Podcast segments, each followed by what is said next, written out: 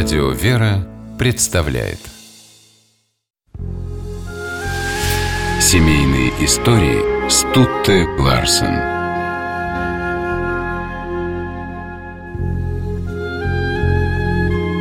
Шарль и Ивонна де Голь прожили вместе полвека. Их брак не был безоблачным.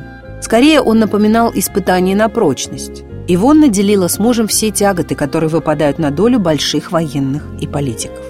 А грозный Деголь, которого боялись министры многих стран, дома был неисправимым романтиком. Ивонна ценила это в супруге больше всего.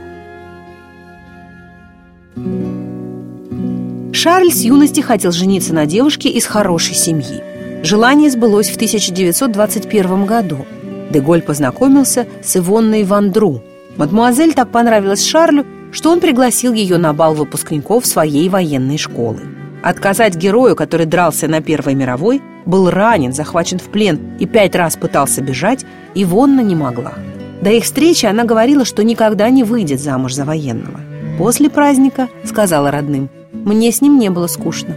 А через несколько дней заявила, я выйду только за него. И вскоре для Шарля и Ивонны уже играли свадебный марш. Медовый месяц молодожены провели в Италии, а вернувшись в Париж, стали ждать появления своего первенца – Шарль учился в высшей военной школе и, конечно, мечтал о мальчике. Так и случилось. У супругов родился сын, а спустя три года появилась дочь. Шарль оказался примерным семьянином и отчаянным трудоголиком. Даже на отдыхе его любимым занятием была работа. Жена относилась к этому с пониманием и каждый раз, собираясь в поездку, укладывала в один чемодан вещи мужа, а в другой – его книги первый день нового 1928 года Ивонна родила дочь Анну. Но радость сменилась горем. Девочка страдала умственной отсталостью. Ивонна была готова отказаться от всего на свете, лишь бы облегчить страдания дочери. А Деголь часто превращался в сиделку, чтобы дать хоть немного отдохнуть жене, и срывался с маневров домой всего на одну ночь только для того, чтобы спеть Анне колыбельную. Своему духовному отцу Шарль сказал, «Для меня и моей жены это большое испытание. Но Анна одновременно моя радость и моя сила. Она милость Божья в моей жизни. Она поддерживает во мне необходимость подчинения воле Бога. Дочь прожила 20 лет. После ее смерти Ивонна основала фонд помощи больным детям. Драма, которую пережили супруги, сблизила их еще больше. Умевший принимать жесткие решения на службе, в семье Деголь был нежнейшим отцом и мужем. Письма к жене всегда начинались словами «Моя дорогая, милая Аннушка». Называть иначе женщину, которая не доставала ему даже до плеча, Шарль не мог и мучился от того, что взваливает на нее трудности, которые посылаются лично ему.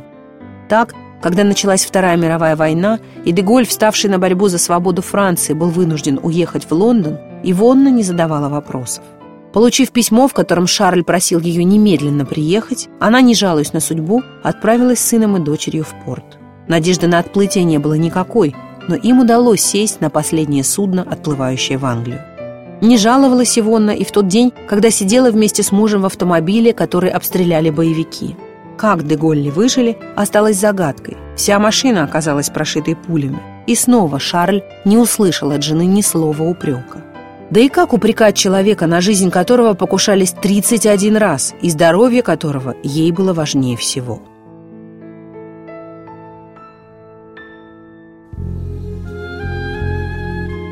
Имение Деголли располагалось недалеко от Парижа. После войны оно оказалось разрушенным. Ивонна организовала восстановление дома ничуть не хуже, чем генерал Деголь восстановление всей Франции.